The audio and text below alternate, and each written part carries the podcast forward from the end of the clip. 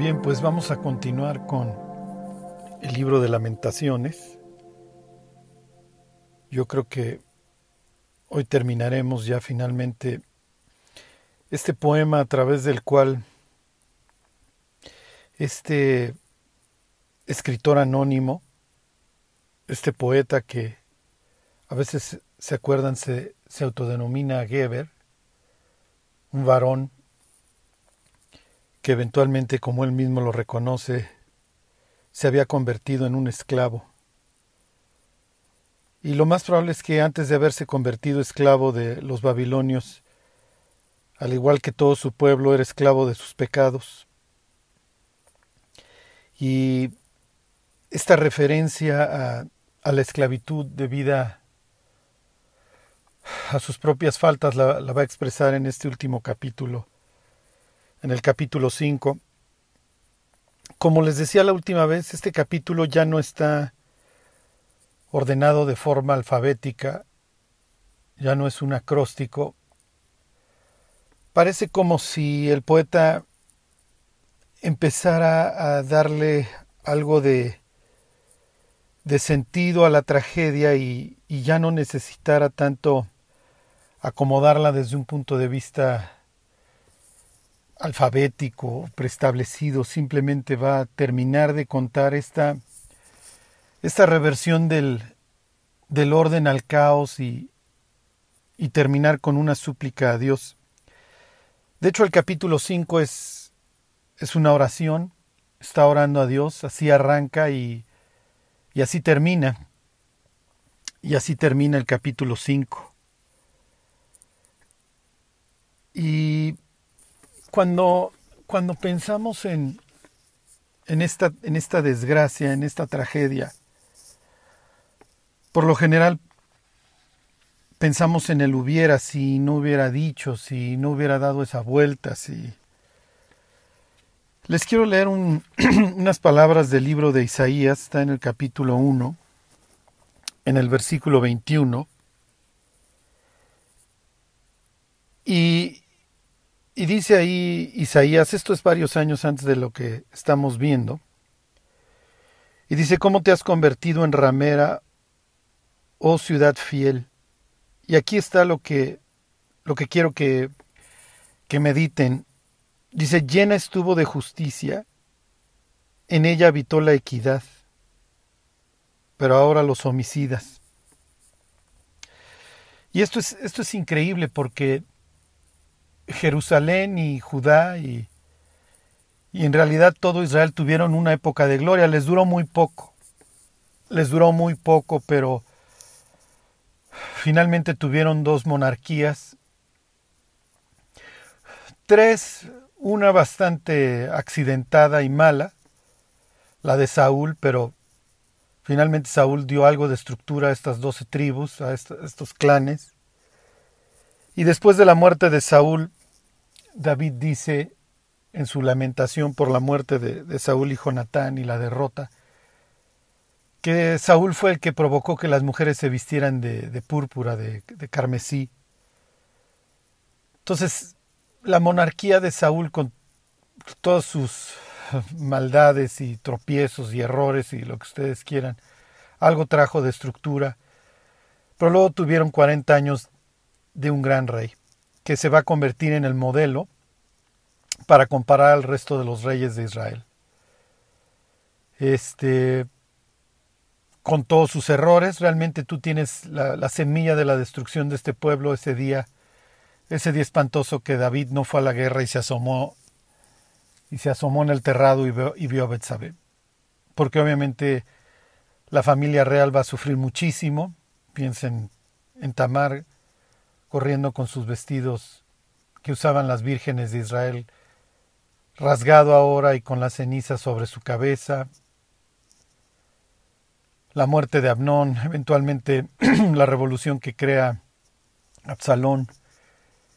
Y esto va a provocar a un, obviamente, a un Salomón que asciende al trono en medio de muchísimas dudas, en medio de plena revolución que está haciendo Adonías. Y parece que estas dudas por más sabio que sea, lo van a acompañar toda su vida porque la paz que Dios le promete esa noche en Gabaón cuando lo va a buscar Va a ser una paz en la que Salomón no va a confiar y va a preferir estar estableciendo sus tratados de paz a través de sus matrimonios. Y nuevamente tienes la semilla para la destrucción y de ahí para el real. Entonces estas palabras de Isaías son espantosas. Isaías profetiza bajo dos grandes reyes, pudiéramos decir hasta tres, porque Jotam fue un buen rey. Tuviste un Usías que desgraciadamente le da lepra porque se le sube, se le sube el orgullo. Tienes a Yotam, tienes un desastre que es y, y tienes a un gran rey que la Biblia dice que nunca hubo uno antes como él ni después, que fue Ezequías. Y años más tarde vas a tener la misma expresión, nunca hubo uno como él ni antes ni después, que es Josías. Josías en el sentido de volverse a la ley, se la encuentra y se abraza de ella. Pero su vida y sus reformas fueron insuficientes para evitar esta destrucción que, que a lo largo de estas semanas hemos estudiado. Y si tú lees el libro de Isaías y continúas hasta el de Jeremías, vas a llegar al libro de Jeremías y en el capítulo 4, y es de lo que va a tratar hoy, pues estas palabras del poeta, que es lo que realmente están describiendo, lo vamos a ver, sus expresiones son bastante feas, describen un caos horrible, un desorden y un vacío espantoso. Dice Jeremías en el capítulo 4 hay de su libro, este se los he mencionado varias veces. Dice, miré a la tierra y aquí que estaba asolada y vacía, y a los cielos, y no había en ellos luz. Tienes una referencia a los primeros versículos del Génesis. De hecho, la expresión desorden y vacío, tohu y bohu, solamente se mencionan en tres ocasiones en, en todo el Antiguo Testamento, y es precisamente ahí en Génesis 1.2. En Isaías 34, que habla del fin, eso ya lo veremos en los estudios de Apocalipsis próximamente, y esta expresión a la caída, a la caída de, de Jerusalén, una que va profetizando Jeremías a lo largo de muchos años y que finalmente nos narra aquí el poeta. Tienes una total reversión del orden al caos, y es lo que estuvimos viendo la semana pasada, ¿se acuerdan? Los, primeros versículos del capítulo 5 hacen referencia a la heredad. Acuérdense que para los judíos no es que tan grande o que tan chica sea tu heredad. Tu heredad es el espacio que Dios te dio para que tú mantengas el orden. Tu, la parte de tu tierra es la que le da sentido a tu vida. Y es el sitio, grande o chico, que tú tienes que mantener en orden. Por eso tú puedes ver que la heredad del perezoso está llena de cardos y espinos porque no la cuida. Eso diría el libro de los proverbios, ¿sí? la literatura de la sabiduría. Y tienes el concepto a los huérfanos, ¿sí? El padre, la persona encargada de transmitir la sabiduría y el orden establecido por Dios, este, está ausente. Entonces, lo que dice el poeta al final de su poema es que pues ahora somos huérfanos y que ahora vivimos las consecuencias de las faltas de nuestros padres. Entonces es en ese orden en donde el ser humano hubiera encuentra su propósito, sí, en el supremo llamamiento. Eso sería para nosotros el supremo llamamiento de Dios para nosotros en Cristo Jesús, alcanzar lo que él se ha propuesto en nuestra vida.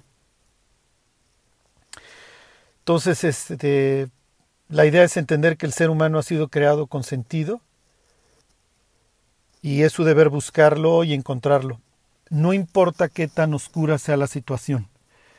Hoy estamos viviendo una reversión precisamente del, del orden al, al caos. Muchas cosas quedábamos por sentadas.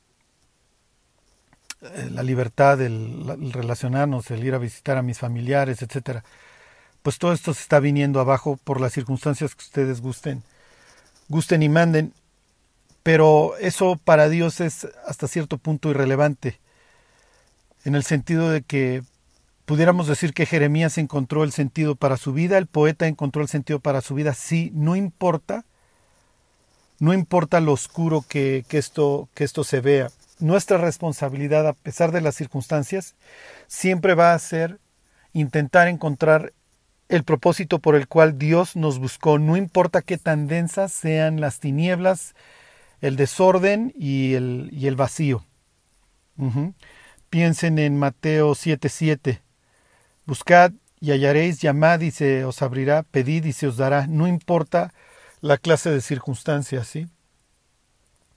Entonces, ante la falta de reverencia a Dios y su desprecio por él, ahora pues entendemos que Dios dejó su templo y por así decirlo su tierra, en el caso del poeta, es lo que nos ha venido contando, y pues la bendición se fue con él, y cosas que se daban por sentadas ahora están total y perfectamente ausentes, y así se expresa el poeta y es lo que nos va a contar en el capítulo 5.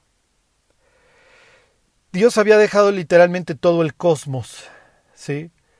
Así lo ven los judíos para que entendieran que ellos eran el pueblo de Dios, que ellos se podían relacionar con Dios, que podían acceder a Él. Y les deja el tabernáculo. Eventualmente el tabernáculo va a migrar al, al templo. Si recuerdan cuando Salomón construye el templo, mete el tabernáculo al templo. ¿Sí? Y el tabernáculo con sus tres zonas, con el atrio, el lugar santo y el lugar santísimo, representa el cielo. ¿Sí? El, el lugar santísimo tiene medidas de cúbicas, ¿sí? su, su altura, su anchura y su, y su longitud son exactamente las mismas, y así presenta la Biblia la Nueva Jerusalén, está establecida en cubo y sus medidas, su altura, su anchura y su longitud son exactamente las, las, las mismas.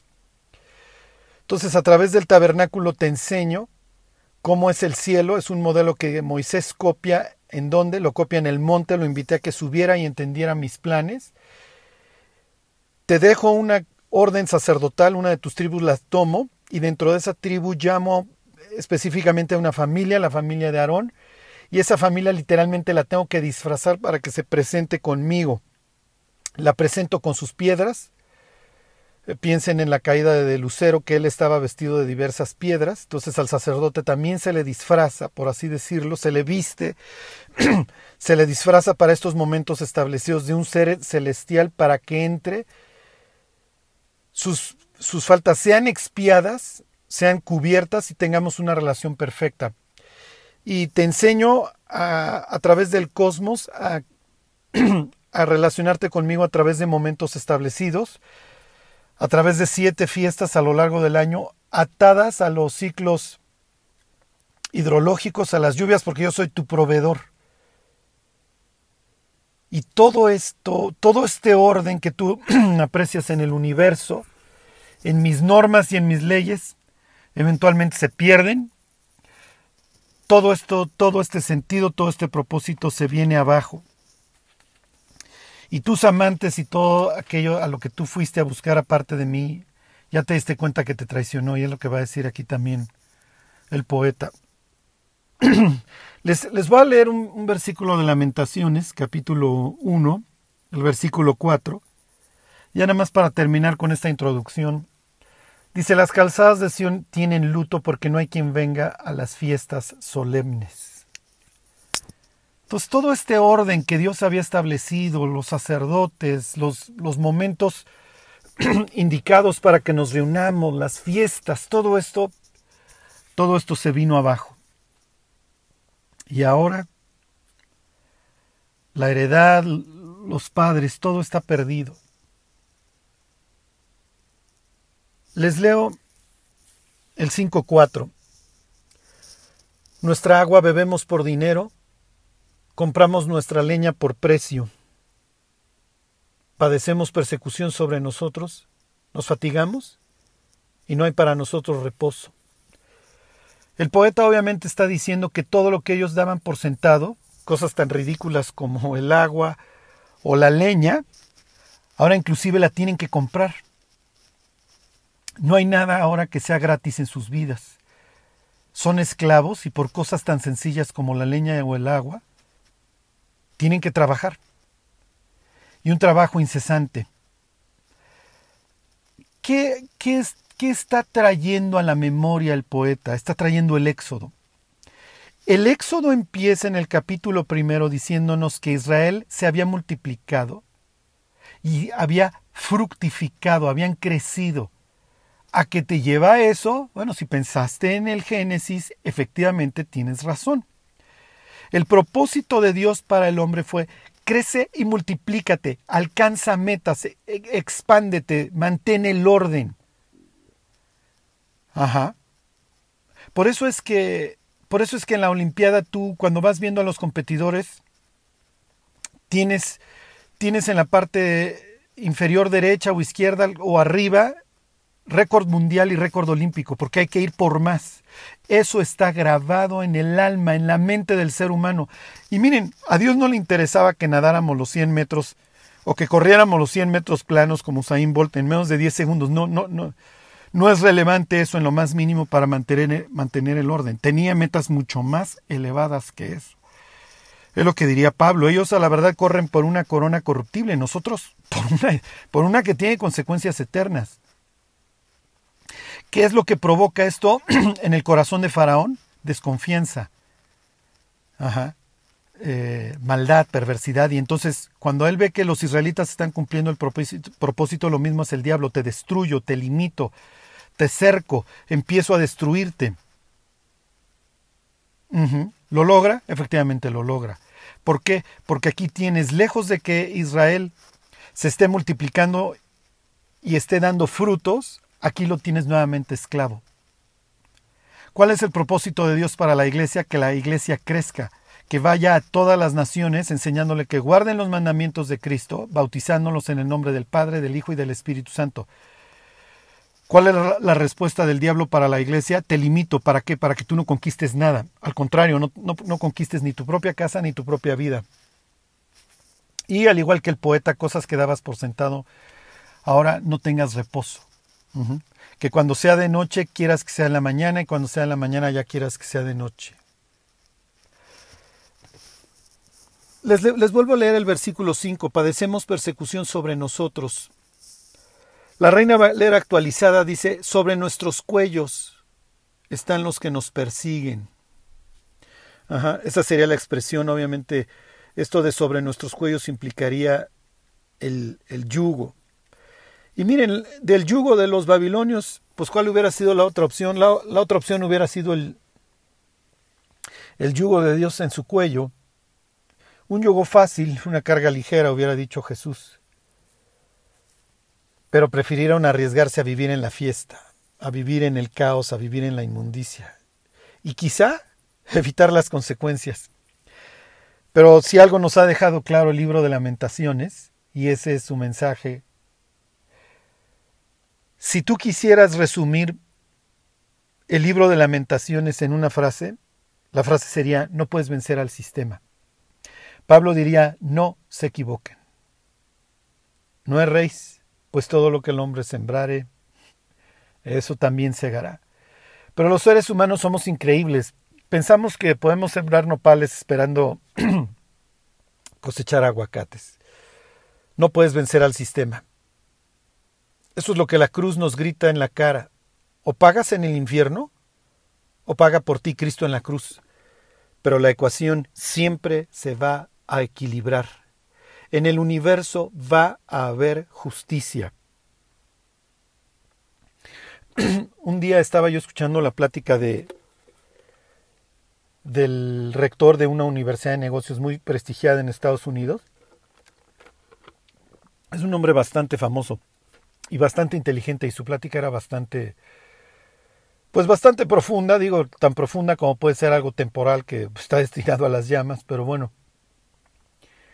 Y, y contaba que, que, la forma de ver los negocios y, la forma, y su forma de ver la vida había cambiado a raíz del tsunami, porque le tocó, le tocó estar en Banda H, no me acuerdo, en una de estas costas a donde pegó el tsunami con todo hace varios años. Y dice que estaba con sus hijas y cuando vio la ola simplemente las cargó y se quedó esperando ser arrollado. Pero dice, donde estaba yo parado no, no rompió la ola. Y se vía a las personas arrastradas y ahogadas. Y después todo lo que esto implicó. Y cuando, cuando acabó su plática, me le acerqué para, para hacerle una pregunta. Obviamente, esta es una persona que cuando termina sus conferencias se le forman muchas personas para hacerle preguntas. Pero la pregunta que yo le hice no, este, no era la que él se esperaba. Él creía que yo le iba a preguntar acerca de los nuevos modelos de negocio, porque este, hablaba de una cadena de, de hamburguesas que se intentó convertir en cafetería y fracasó. ¿Y qué es lo que sucede cuando las compañías dejan de hacer aquello que era su, su negocio principal? Bla, bla, bla. El caso es que cuando me le formo y me le presento, le digo, oiga, le quiero hacer una pregunta y obviamente pues me sonríe me dice, pues pregúntame lo que quieras. Y le digo, oiga, si, si usted se hubiera muerto en el tsunami, ¿a dónde se hubiera ido? quiero decirles que esta persona es, es matemático. Es doctor en matemáticas o en física, algo así. Y entonces me dice, pues no tengo forma de saberlo, pues no, no me morí. Y entonces le digo, me queda claro que usted no se murió, estoy hablando con usted. Pero si usted se hubiera muerto, ¿a dónde se hubiera ido? Y le digo, mire, un día escuché la conferencia de una de una persona que estuvo a punto de morirse en una montaña, escalando uno de los picos más altos del planeta, estuvo a punto de morirse en una en una avalancha y le hice la misma pregunta, si te hubieras muerto, ¿a dónde te hubieras ido? Y me dice, ¿y qué te contestó ella? Y le dije que no sabía. Entonces me pregunta este profesor, ¿hay forma de saberlo? Y yo le pregunté, ¿Cree usted que hay justicia en el universo? Y me dijo, yo no creo que haya justicia en el universo, yo estoy seguro que hay justicia en el universo. Le dije, por eso existe la cruz. Se me quedó viendo como si, se hubiera, como si hubiera entendido la pregunta de los 64 mil en ese instante. Y me dice, nunca lo había pensado. Para estos momentos ya teníamos un tiempo platicando y se había hecho una fila larguísima detrás de mí.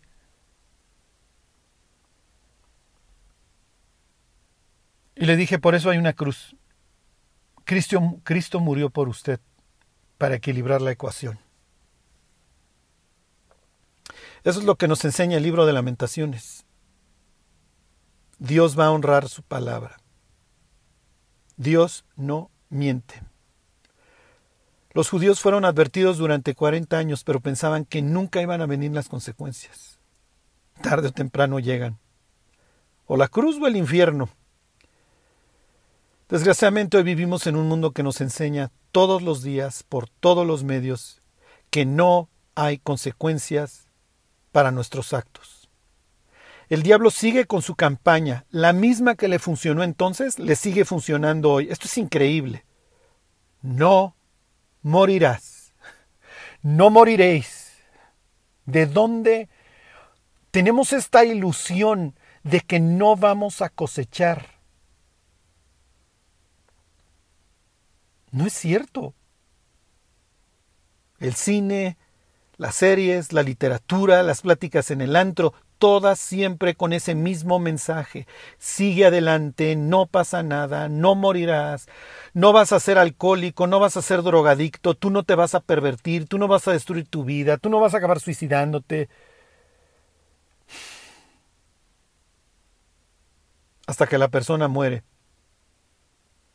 y aprende algo que la pura lógica le debió de haber enseñado. Voy a volver al papá enseñándole al hijo. Los que quieran váyanse a Eclesiastés 8.8. Dice, no hay hombre que tenga potestad sobre el espíritu para retener el espíritu, ni potestad sobre el día de la muerte, y no valen armas en tal guerra, ni la impiedad, librará al que la posee. Tantas gentes que fueron por su vida haciendo tantas cosas. Nunca les pasó nada, creen que la fueron librando, mueren con, un, con riquezas, todo lo que ustedes quieran, para darse cuenta que del otro lado había un juez esperándolos. Dice el Salmo 50, ciertamente pensabas que sería yo como tú.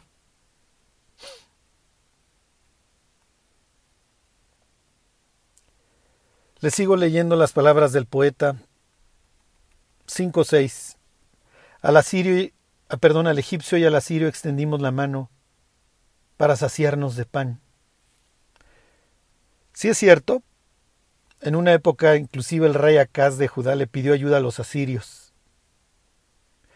Sedequías, el último rey antes de la caída, confiaba en que los egipcios los iban a ayudar. Ahora ambos países, o lo que queda de ellos, no le pueden hacer frente a Babilonia.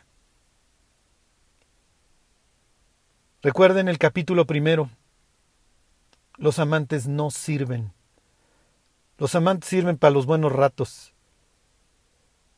Ahora, como dice abajo el versículo 9, el pan lo obtienen con el peligro de sus vidas. Pero mientras dura la fiesta, parece que nunca se fuera a acabar. Ahí mismo en el libro de Eclesiastés, unos versículos más abajo, dice el 11, por cuanto no se ejecuta luego la sentencia sobre la mala obra, el corazón de los hijos de los hombres está en ellos, dispuesto para hacer el mal. Como nuestros pecados no son castigados inmediatamente, pensamos que no hay consecuencias.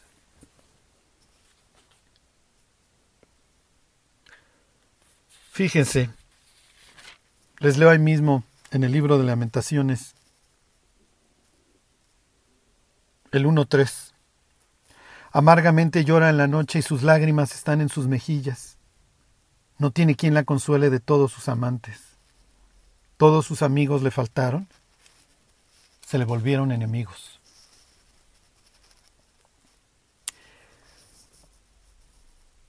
Terminó la fiesta.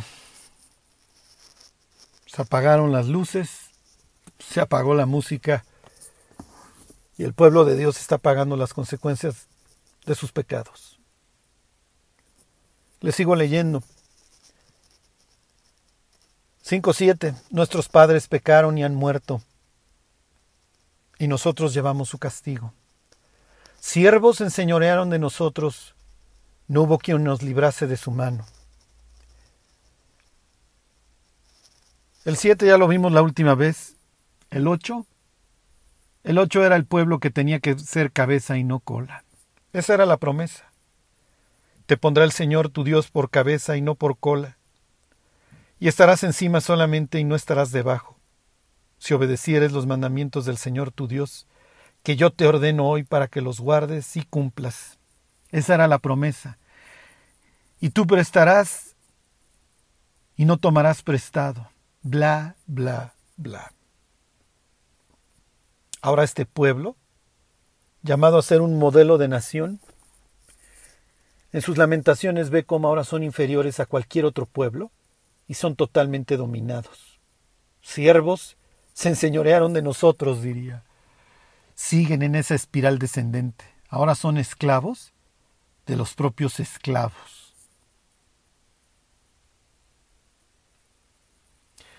Un día se acuerdan, los fariseos le dijeron a Jesús que nunca habían sido esclavos de nadie. O sea, ¿de dónde sacamos? ¿Por qué van los seres humanos pensando por la vida que no son siervos? ¿De dónde saca el ser humano que es libre? No pudiéramos ser, no pudiéramos ser más esclavos del diablo y de la propaganda que, que comemos, consumimos todos los días. ¿A qué se refieren en serio los fariseos cuando nunca hemos sido esclavos de nadie? Estaba la fortaleza Antonia en el, en el mismísimo templo.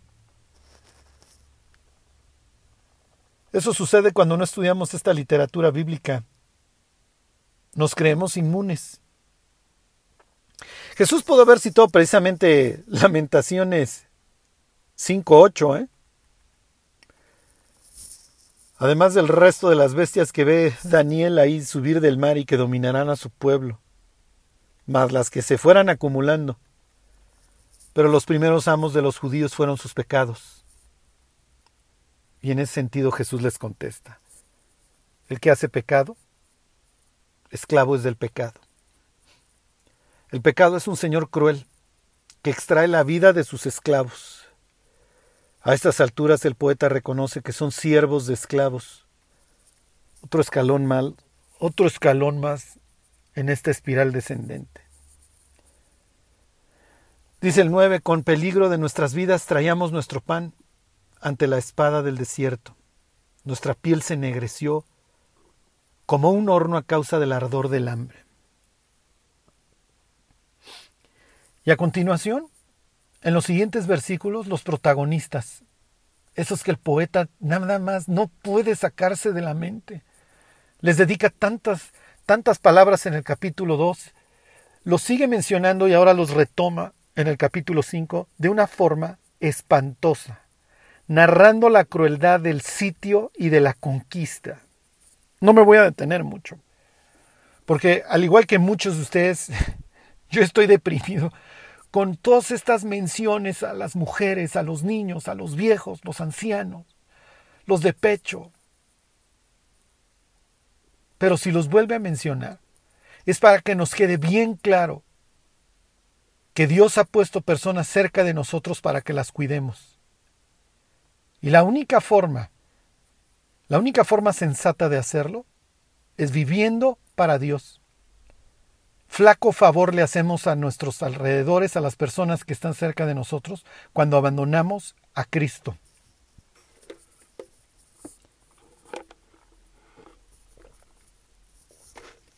Y les leo del 11 al 14. Violaron a las mujeres en Sión, a las vírgenes en la ciudad de Judá. A los príncipes colgaron de las manos, no respetaron el rostro de los viejos, llevaron a los jóvenes a moler. Y los muchachos desfallecieron bajo el peso de la leña. Los ancianos no se ven más en la puerta. Los jóvenes dejaron sus canciones. El libro de Deuteronomio, Levítico, capítulo 26 y Deuteronomio 28, le advertían a los judíos que literalmente se iban a volver locos por las cosas que verían. Y ahí tienes del 11 al 14. No me detengo más. Pero los que eran los ancianos que se sentaban en la puerta, ¿se acuerdan? Porque en las puertas era el sitio de la burocracia, ahí es donde va, por ejemplo, vos, ¿se acuerdan? A todo el trámite para casarse con Ruth. Ahí es donde se sentaba Job. Ahora ya no están. Ahora son un país dominado. La violación a las mujeres no solamente es un ultraje a ellas, sino a sus maridos, a sus papás, a sus hijos. Los jóvenes, los que tienen fuerza, a ser utilizados, a desfallecer, como dice ahí, bajo la leña, a las moliendas, como reces, para explotar su fuerza mientras se mueren.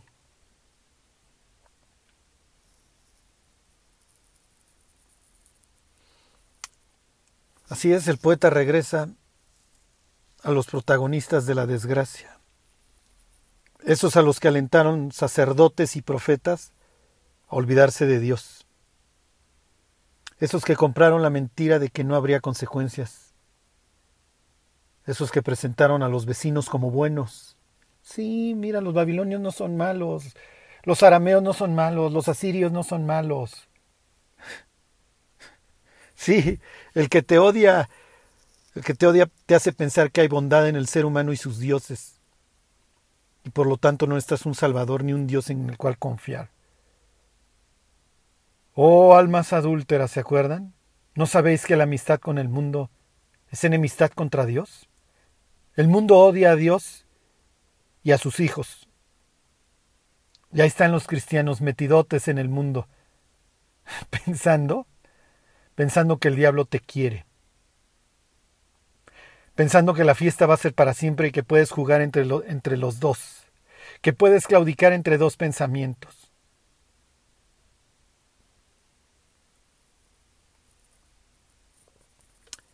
Eventualmente, la fiesta se acaba. 5.15. Cesó el gozo de nuestro corazón. Nuestra danza se cambió en luto cayó la corona de nuestra cabeza, ay de nosotros porque pecamos. Hay de nosotros porque pecamos. Junto con las palabras del 339, ¿se acuerdan? De que se lamenta el hombre viviente, lamentese el hombre de su pecado. Esto es lo más sensato que menciona el poeta en sus cinco poemas, en sus cinco capítulos. Sí, hay ahora de ellos porque pecaron. Ojalá lo hubieran entendido los saduceos y fariseos. Y les doy, les hago aquí una, una este, pues cápsula, cápsula cultural. En, en hebreo Megilá es rollo, Megilot, rollos. Sería el femenino en plural. Hay cinco rollos, así le dicen, los cinco rollos, a cinco libros de la Biblia que se leen en cinco diferentes este, momentos en el calendario judío. Tienes a Ruth, lo leen en Shavuot por estos días, en la fiesta de las semanas, porque pues, es la cosecha, ¿se acuerdan la historia de Ruth? Se lleva este, a cabo durante la cosecha de la cebada. Este, tienes Esther, eso por ahí de marzo, este, obviamente durante Purim, si mal no recuerdo. Tienes el libro de Eclesiastés, que se lee durante otro, otros momentos. Este, El Cantar de los Cantares. Y el quinto libro, otro de los cinco rollos que se leen durante momentos establecidos, y estos no, no necesariamente son, son de Levítico 23, es este, es este, Eija le llaman, porque los judíos le, ponían este de nombre a los libros de la Biblia las, primeras las primeras palabras. ¿sí? O sea, si usted el, Éxodo, cuando lo traducen al griego, le ponen el Éxodo, la salida. ¿no? Pero los judíos le dirían Shemot, que es nombres. Esos son los nombres de los hijos de Jacob, bla, bla, bla, que descendieron. ¿no? El Génesis, ellos le llaman en el principio, Bereshit, porque son las primeras palabras. La primera palabra en el libro de lamentaciones, si se acuerdan, así empiezan tres capítulos, es como Eija. Lo leen en el, en el, en el mes este, de Av, el día 9. En ese mes, en esa fecha, supuestamente el día 9 del mes del mes de Ab, si mal no recuerdo es el quinto, cayó el templo. Y así yo creo que es porque es lo que menciona este el llanto, el ayuno, el libro de Zacarías en el quinto mes. Pero bueno, el caso es que en el, en el mes de Ab, el día 9, leen el libro de lamentaciones para recordar la caída del templo en el año 586 y la caída del templo en el 70. ¿Por qué dos veces? O sea, ¿cómo te pudo haber pasado dos veces?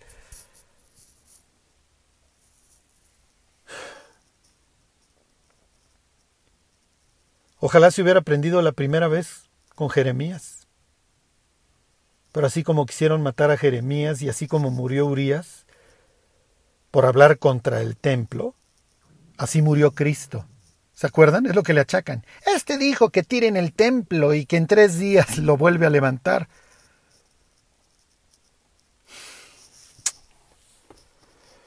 Los seres humanos creímos que el pecado no traería consecuencias. Y esta debe ser la enseñanza más profunda que nos llevemos del libro. ¿eh? Piensa en los protagonistas de tu historia. ¿Quiénes pudieran ser esos que pierdan la vida por nuestros pecados? Quienes pudieran ir al infierno alentados por nuestra falta de reverencia a Dios.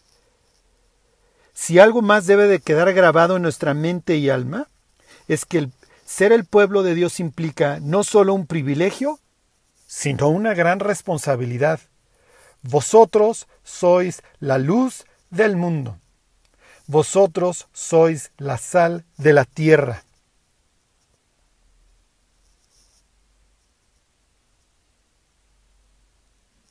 Les continuó leyendo esta historia. Por esto fue entristecido nuestro corazón. Por eso se entenebrecieron nuestros ojos. Por el monte de Sión que está asolado, zorras andan por él. El monte de Sión, ahí donde estuvo el templo, ahí donde estuvo la presencia de Dios. Ese monte, ahí el monte Moriah, donde llevó a Abraham, a Isaac, y de, donde, y de donde en sentido figurado recuperó a su hijo de entre los muertos, creyendo que Dios era capaz de resucitar a su hijo de los muertos, Ahí en la era de Hernán Jebuseo, ¿se acuerdan? A donde estuvo el ángel de Jehová, donde estuvo el propio Cristo con una espada en la mano. Ahora, ahora ahí caminan los perros, las bestias.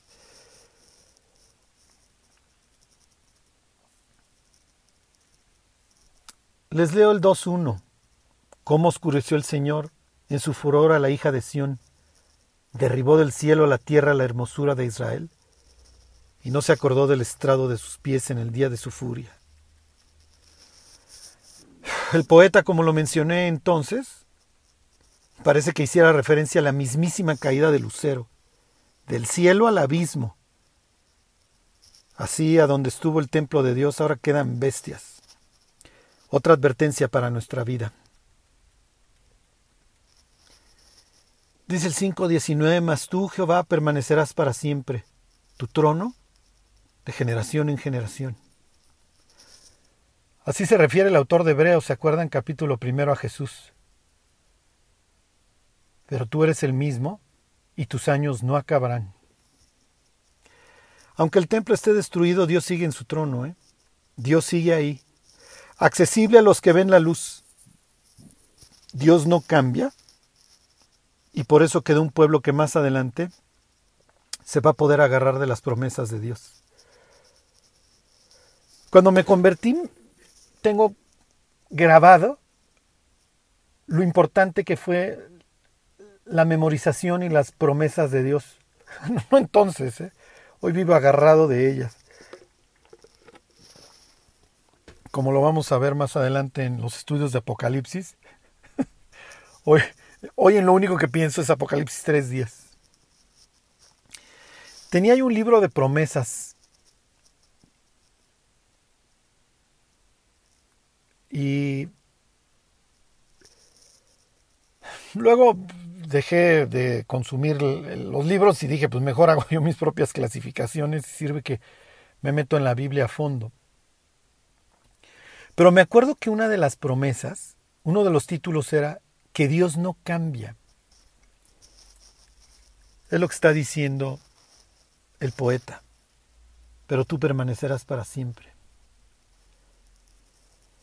Y me acuerdo perfectamente de Malaquías 3:6, porque yo Jehová no cambio, por eso no habéis sido destruidos. Salmo 89:34, no olvidaré mi pacto, ni mudaré lo que ha salido de mis labios. Y Hebreos 13, Jesucristo es el mismo ayer, hoy y por los siglos. Dios no cambia. En Él no hay mudanza, no hay sombra de cambio, no hay sombra de variación. Y así como trajo el castigo que había advertido, así iba también a traer sus promesas de restauración.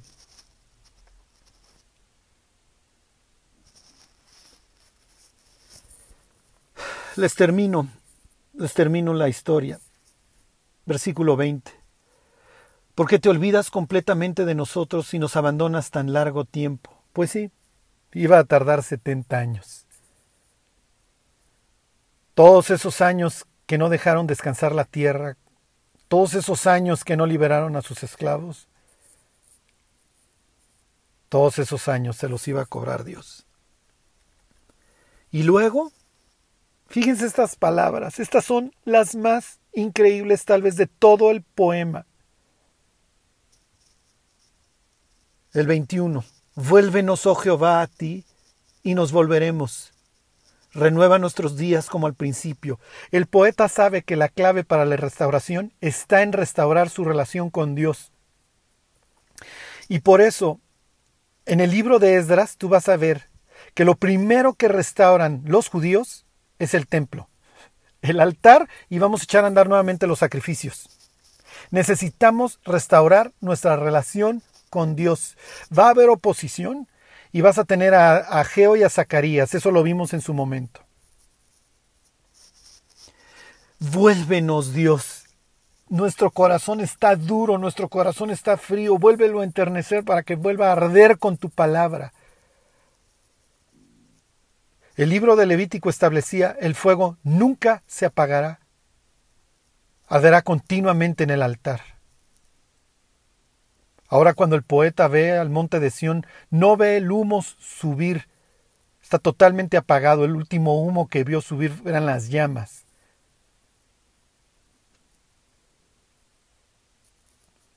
Lo que necesita el creyente es que el fuego nunca se apague. Fíjense las palabras de Jeremías. Aunque nuestras iniquidades testifican contra nosotros, oh Jehová, actúa por amor de tu nombre, porque nuestras rebeliones se han multiplicado, contra ti hemos pecado. Ese es Jeremías 14:7, es la misma petición, hazlo, por favor, restauranos cada vez que hablo con una persona que se alejó de Dios es lo mismo y lo mismo le tengo que aconsejar. Vuelve a agarrar la Biblia y dicen, es que no siento nada cuando la leo. ¿Sí? Al principio no sientes nada, pero no se trata de que sientas. Pero ese gozo y esa paz va a regresar, pero es necesario volver a establecer la relación con Dios y pedirle a Dios, vuelve a encender tú el fuego, yo no puedo. Es lo que le está pidiendo el poeta. Vuélvenos, regrésanos a ti, porque nosotros no podemos en nuestra propia fuerza, no vamos a poder restaurar todo lo que destruimos. El gozo es un fruto del Espíritu y es necesario que la persona que ha pagado su relación con Dios le ruegue a Él que lo vuelva Él a encender. ¿Cómo termina el libro de lamentaciones? Arranca con el cómo. ¿Cómo, cómo sucedió? ¿Cómo destruimos tanto? ¿A qué hora? Y termina con el poeta pidiéndole a Dios que se restaure su relación con ellos. No podía terminar de forma distinta el poema.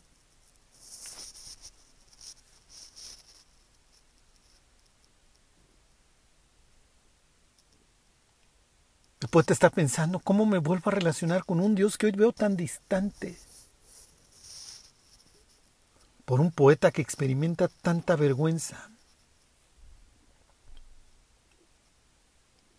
Ni modo. A regresar. La culpa y el miedo, acuérdense, son pésimos consejeros cuando se trata de regresar a Dios. ¿eh?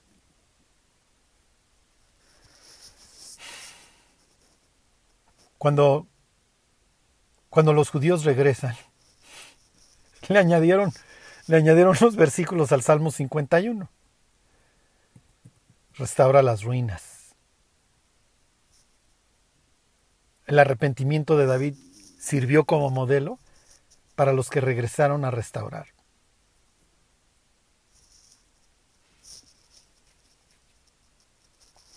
Y les leo las últimas palabras. Porque nos has desechado. Te has airado contra nosotros en gran manera. La Biblia de las Américas dice, a no ser que nos hayas desechado totalmente y estés enojado en gran manera contra nosotros. El poeta termina diciendo, porque nos dejaste, porque nos desechaste. La Biblia de las Américas dice, a no ser que nos hayas desechado totalmente, o sea, a menos de que ya no haya esperanza. La Reina Valera 95 dice, ¿o acaso es que ya nos has desechado? ¿Y estás airado del todo contra nosotros? Pero nosotros sabemos que ese no es el caso.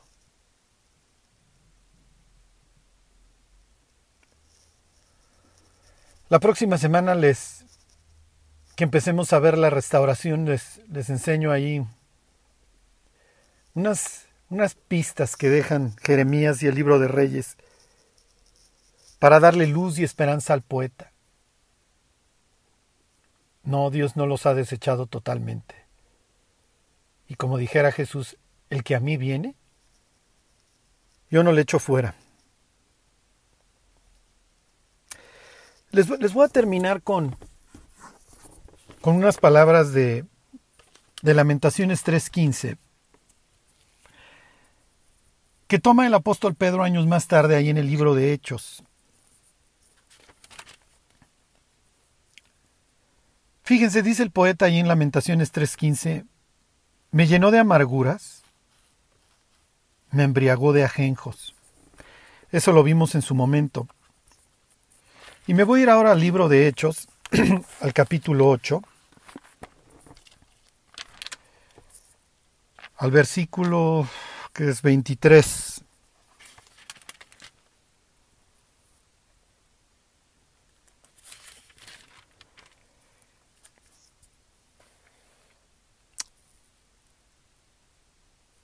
¿Se acuerdan? Es Simón el mago que quiere comprar el, el Espíritu Santo. Está medio norteado. Y entonces les leo desde el 18. Cuando vio Simón que por la imposición de las manos de los apóstoles se daba el Espíritu Santo, les ofreció dinero. Les decía, dadme a mí también este poder para que cualquiera a quien yo impusiere las manos reciba el Espíritu Santo. Entonces Pedro le dijo, tu dinero perezca contigo, porque has pensado que el don de Dios se obtiene con dinero. No tienes tu parte ni suerte en este asunto, porque tu corazón no es recto delante de Dios. Arrepiéntete, pues, de esta tu maldad y ruega a Dios si quizá te sea perdonado el pensamiento de tu corazón, porque en hiel de amargura y en prisión de maldad veo que estás. Son dos palabras griegas, las mismas dos que utiliza el poeta en el libro de Eclesiastés, perdón, en el libro de Lamentaciones. Hiel es jolé en griego. Y amargura picria.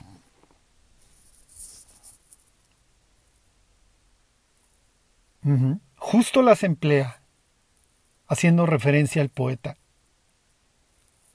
¿Y qué, cuál es la exigencia? La misma que en el capítulo 3 de Lamentaciones, ¿se acuerdan? Hace el poeta. Vamos a arrepentirnos. Le dice Pedro, arrepiéntete porque estás en hiel, en ajenjo y en amargura.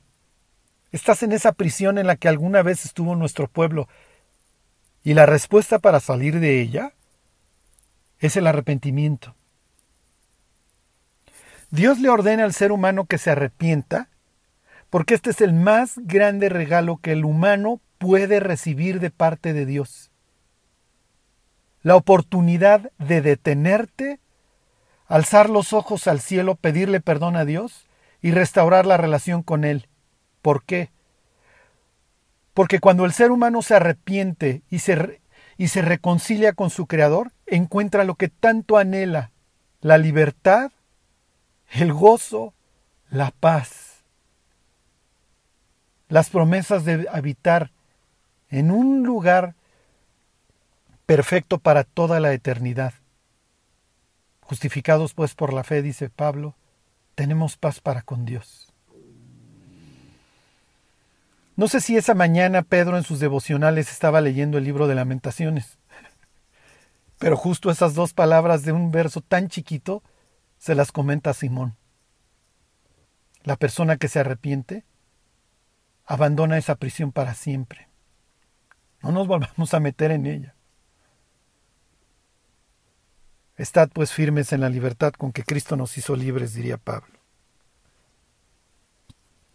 Lo más increíble que tenemos, lo que nos llevamos al cielo, es nuestra relación con Dios.